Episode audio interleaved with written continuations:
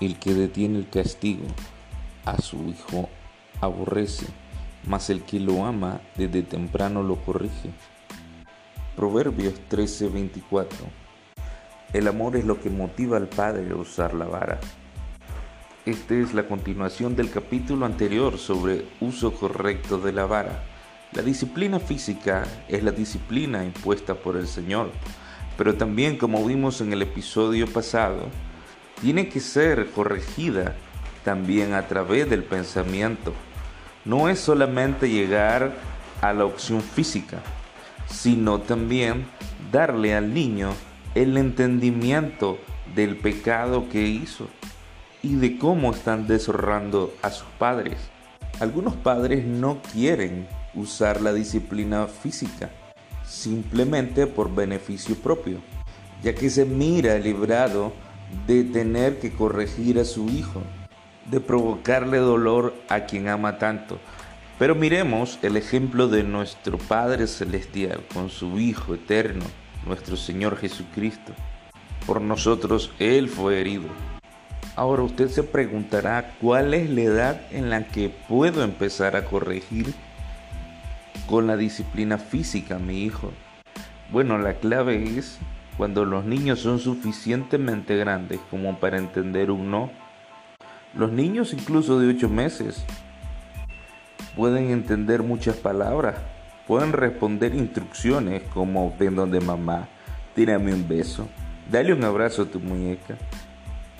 Y muchas madres se enorgullecen de la inteligencia de sus hijos sin embargo, esas mismas madres son las que dicen, ay no, es demasiado pequeño para entender la palabra no. Bueno, usted se podrá preguntar, ¿está bien esa edad para darle su palmadita cuando se le prohíba tocar algo? La respuesta debe ser obvia, sí, siempre y cuando esté desobedeciendo y tocando algo que usted se lo haya prohibido. No haga el error que hacen muchas madres, que están frente a una escena de sus hijos donde el hijo toma algo que ella simplemente no quiere que lo toque, pero que previamente nunca le había dicho al niño que no lo tocara. Muchas madres miran al niño jugar en peligro y no le dicen nada hasta que riegan, chorrean algo y es el momento en donde sin medir palabras le pegan de un solo. Usan una disciplina física pero a destiempo, sin previo aviso, sin previo conocimiento, sin previa instrucción. Ahora, los niños son inmaduros por naturaleza y nunca deben de ser disciplinados por comportarse de acuerdo a su edad. Hay mucha diferencia entre ser infantil y ser necio. Ser infantil pasa a ser necedad cuando el niño ha recibido instrucciones claras y las entiende, pero decide desobedecer. Los padres deben de cuidarse de no disciplinar físicamente por el rendimiento atlético o intelectual del niño. Me refiero a disciplinar a un niño porque sacó una calificación muy baja en la escuela a pesar de que se esforzó estudiando. Si no se esfuerza, entonces sí amerita una disciplina. Dios ha dado habilidades y talentos específicos a cada niño. Los padres no deben de tratar de cambiar las habilidades naturales ni los intereses personales de sus hijos.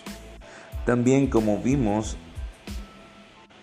no debe corregir a sus hijos por los accidentes involuntarios como derramar un vaso. No son razones para disciplinar físicamente. Nos debemos de preguntar siempre si este accidente ocurrió por una desobediencia del niño.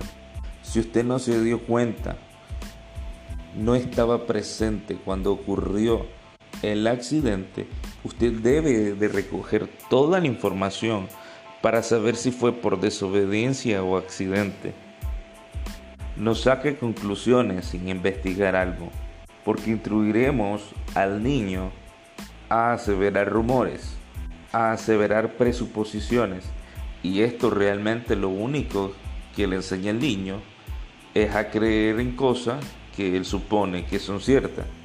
Y es lo mismo como creer en chisme. Usted como padre debe de dar instrucciones claras y sencillas a sus hijos, donde usted se asegure que él captó la instrucción de no hacer algo que a usted le desagrada, que a Dios le desagrada, y siempre escuche antes a sus hijos. Recuerde, el que responde antes de escuchar cosecha necedad y vergüenza. Proverbios 18:13. Nunca discipline cuando usted esté molesto.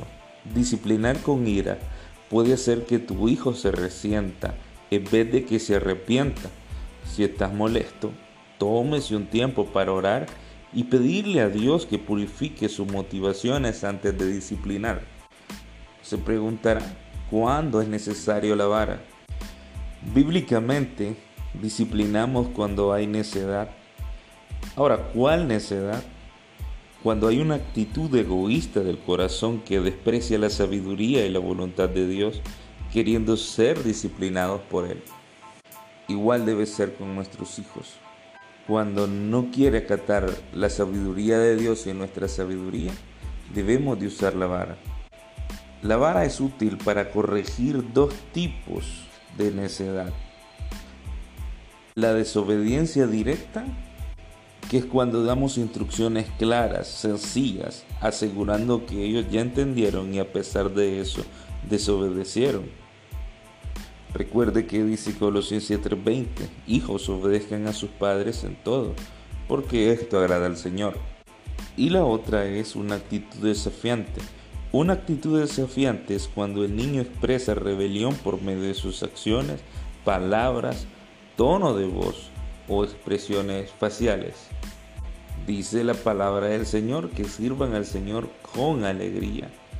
Háganlo todos sin queja ni contienda. Filipenses 2.14. Vamos a ver otras directrices bíblicas para la disciplina física. Lo primero, siempre corrija a su hijo, no el hijo ajeno. Hagámosle preguntas claras. ¿Estuvo Dios complacido con lo que hiciste? ¿Qué estuvo mal en tu acción, asegure de que Él sepa que lo está disciplinando físicamente porque lo ama demasiado como para dejar que el pecado eche raíces en su corazón. Hebreos 4:12 nos enseña que es la palabra de Dios la que va a penetrar el corazón de su hijo. Guíe a su hijo a pensar en lo que debe haber hecho. Pregunte, ¿Qué pudiste haber hecho en esta situación que hubiera sido mejor? Permítale que él piense. Esto es enseñar a pensar como un cristiano, pero siempre disciplínelo físicamente. Para el tipo de vara que usted va a utilizar, le recomiendo que sea algo flexible, que pique, pero que no marque. O sea, que no lo golpee. Y dígale claro al niño cuántas nalgadas va a recibir. Al decirle usted a su hijo cuántas nalgadas va a recibir, le demuestra que está ejerciendo usted el dominio propio y principalmente que usted cumple su palabra. Discipline tan pronto como usted pueda. Tenga en cuenta la edad del niño. Cuando los niños son más pequeños, esto es aún más importante. Por ejemplo, un niño de dos años que desobedece cuando hay visita en la casa no debe ser disciplinado 10 horas después que se vaya a la visita. Tampoco le estoy diciendo que lo discipline enfrente de ellos. Se puede ir a un cuarto, a un lugar lejano y lo disciplina. Recuerde que no lo puede disciplinar porque a usted lo avergonzó, sino porque él debe de obedecer disciplina en privado. Recuerde nuevamente que el objetivo no es avergonzar ni humillar a su hijo, sino traerlo al arrepentimiento. Ahora recuerde algo sencillo. Cuando su hijo peca, usted no le puede guardar rencor. Si usted después que lo disciplina físicamente, habla con él, él le pide que lo abrace, usted lo debe hacer Usted está llamado a perdonar como Jesús perdonó y perdonar de inmediato, sin importar lo que Él haya hecho. cuán grande fue la herida que le causó o lo avergonzó. Esto no es nada en comparación con lo que nosotros le hacemos al Señor Jesucristo. Guardar rencor es pecaminoso. Recuerde, guardar rencor es pecaminoso. El Señor Jesucristo nunca se tomó un tiempo para tranquilizarse y luego perdonar. No tenemos el derecho a retener el perdón a nuestros hijos, no importa lo que haya hecho. Colosenses 3:13 dice, así como el Señor los perdonó, perdonen también ustedes. No se ponga el sol sobre vuestro enojo. Si usted ya disciplinó físicamente e impuso un castigo, ya hasta ahí llega su obra. Hasta ahí lo manda el Señor. Que no brote en usted raíz de amargura y menos para su hijo. Sea firme en la disciplina, pero con amor y perdón. Que Dios los bendiga, amados hermanos. Soy el pastor Gerardo García, desde la Iglesia Bautista Rey Jesús en Potosí Rivas, trinchera del Evangelio. Que Dios los bendiga.